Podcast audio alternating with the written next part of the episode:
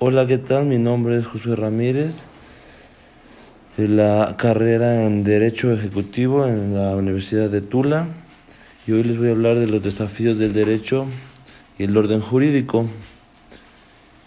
Y primero vamos a hablar lo que es el derecho en general. Entonces, el derecho es es un término que tiene conceptos variados dependiendo del autor. Y este nos dice que es un conjunto de normas jurídicas que regulan la conducta externa del hombre en sociedad. Y los desafíos que se presentan en el derecho es, el derecho afronta una fuerte tensión entre la globalización, y los renovados ímpetus nacionalistas de algunos estados. en segundo lugar, y estrechamente ligado con lo anterior, hoy son mucho más fuertes los conflictos entre el multiculturalismo y la tentación igualitaria. Y no porque dichos conflictos no existieran antes, sino porque fenómenos como las migraciones y el reconocimiento de importantes grupos étnicos o raciales tradicionalmente civilizados los ha agudizado. En tercer lugar, el movimiento de las diferentes tecnologías ha impactado sustancialmente no solo de ejercer el derecho, sino en todas las áreas de la posición jurídica, sino incluso su propio objeto. La inteligencia la inteligencia artificial pues hace que las personas no comprendan a lo mejor lo que se les está queriendo entender o tengan una información no adecuada. Y es por eso que se vuelve indispensable el estudio de este tipo de fenómenos para darle un mejor entendimiento.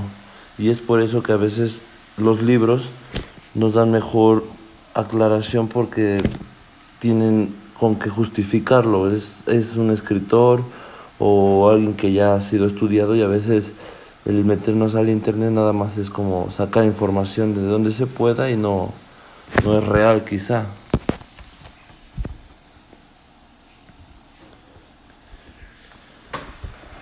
Y también ese problema de la democracia, que no se han tomado las cosas como tal, ya que podríamos decir que se hace lo que se quiere y no se le ha dado una, un valor en realidad. También que hay muchas negligencias de que por decir agarran a alguien o detienen a una persona y no se le da un debido proceso y la persona pues a lo mejor sale libre, a lo mejor pues queda como impuni eh, pues sí, con impunibilidad y eso pues afecta a la persona que ha sido dañada, ¿no? Y yo creo que esas anomalías no deberían de ser porque, pues no por culpa de no estar estudiados, no estar preparados, pues nosotros afectemos a, pues a nuestra persona que estamos defendiendo, ¿no? A nuestra víctima, por así decirlo. Y pues también los derechos humanos que a veces no se respetan, y que a veces solo es para, pues sí, para aparentar algo, ¿no? Pero pues yo creo que sí deberíamos hacerlos válidos en todas las situaciones y ejercer todo eso, ¿no? Que los derechos humanos y eso, pero no afectando a nuestra víctima, porque a veces los vulneramos.